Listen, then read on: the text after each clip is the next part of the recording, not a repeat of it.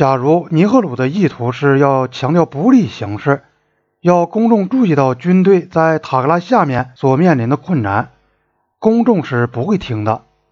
官方发言人一直保证说，东北边境特区的一切都在印度的控制之下，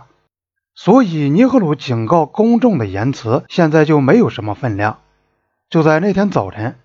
报界把前一天晚上的会议。描绘成是印度总理同文武顾问们进行令人宽慰的磋商。其实尼赫鲁本人也并不真正相信印度军队面临的种种困难，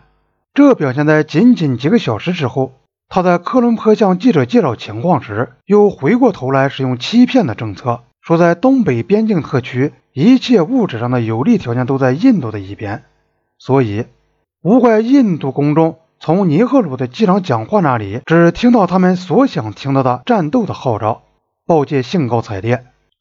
政治家第二天写道：“尼赫鲁先生清楚地、坚定地把全国人民所盼望听到的事告诉了大家，那就是武装部队已奉命把中国侵略者从东北边境特区赶走，而在把他们从这一片印度领土清除掉之前，不可能同中国会谈。在南方。”印度教徒报的想法完全一样，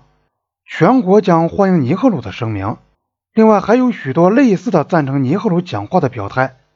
尼赫鲁的政治生涯中，因此也就是在印度的现代史上有这样一个特点：他显然未经缜密思考而做的声明，多次产生了重大的，有时是灾难性的后果。也许最出名的是1946年7月事件。当时，国大党和伊斯兰教联盟之间就内阁代表团关于建立统一的、独立的印度的计划已达成一项微妙的协议，而尼赫鲁在一次记者招待会上却把它破坏了。当时有人对尼赫鲁1946年事件评论说：“历史上有的时刻应该崇尚慎重行事，保持缄默将得益匪浅。印度的命运正处于危急关头，走错一步就会牵动全局。”上述评语也同样适用于尼赫鲁1962年的机场声明。公众对印度陆军的英勇善战有极大的信心，所以似乎没有一个印度人想要怀疑塔克拉山脊下面的军队是否能够执行尼赫鲁已经证实了的命令。本书作者在发给《泰晤士报》的报道中提到，印度有一种把陆军看成是所向无敌的倾向，古阿战役助长了这种倾向。并且提到了陆军对于要他们采取匆促而又缺乏准备的行动的那种政治要求正在进行抵抗。一位同官方有密切联系的新德里的报纸编辑不赞成我的那些报道，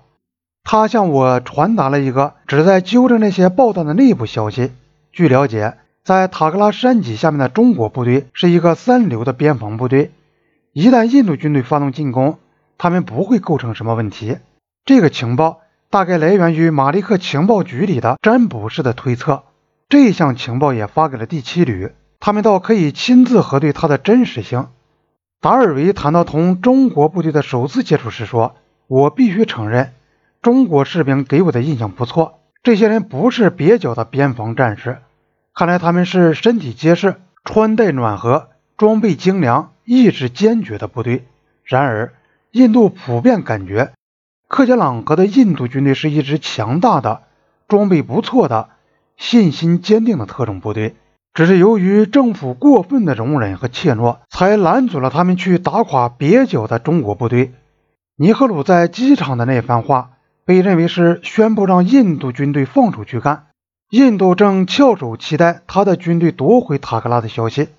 在其他国家，尼赫鲁的讲话也被看作是一个准备打仗的正面声明。纽约先驱论坛报社论的标题是“尼赫鲁对中国宣战”。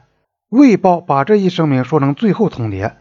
中国得出相同的结论。人民日报写道：“尼赫鲁已经公然以印度政府总理的身份，正式宣布授权印度军方随时可以发动对中国的西藏地方的进攻。”社论得出的结论是：看来。印度军队在中印边界东段向中国领土的大举进犯迫在眉睫了。社论要求，在中印边界上守卫着的人民解放军全体指挥员、战斗员百倍提高警惕，因为印度军队随时可能执行尼赫鲁的命令，来清除掉你们。中国人也忠告尼赫鲁：悬崖勒马吧，不要拿印度军队的生命做你的赌注了。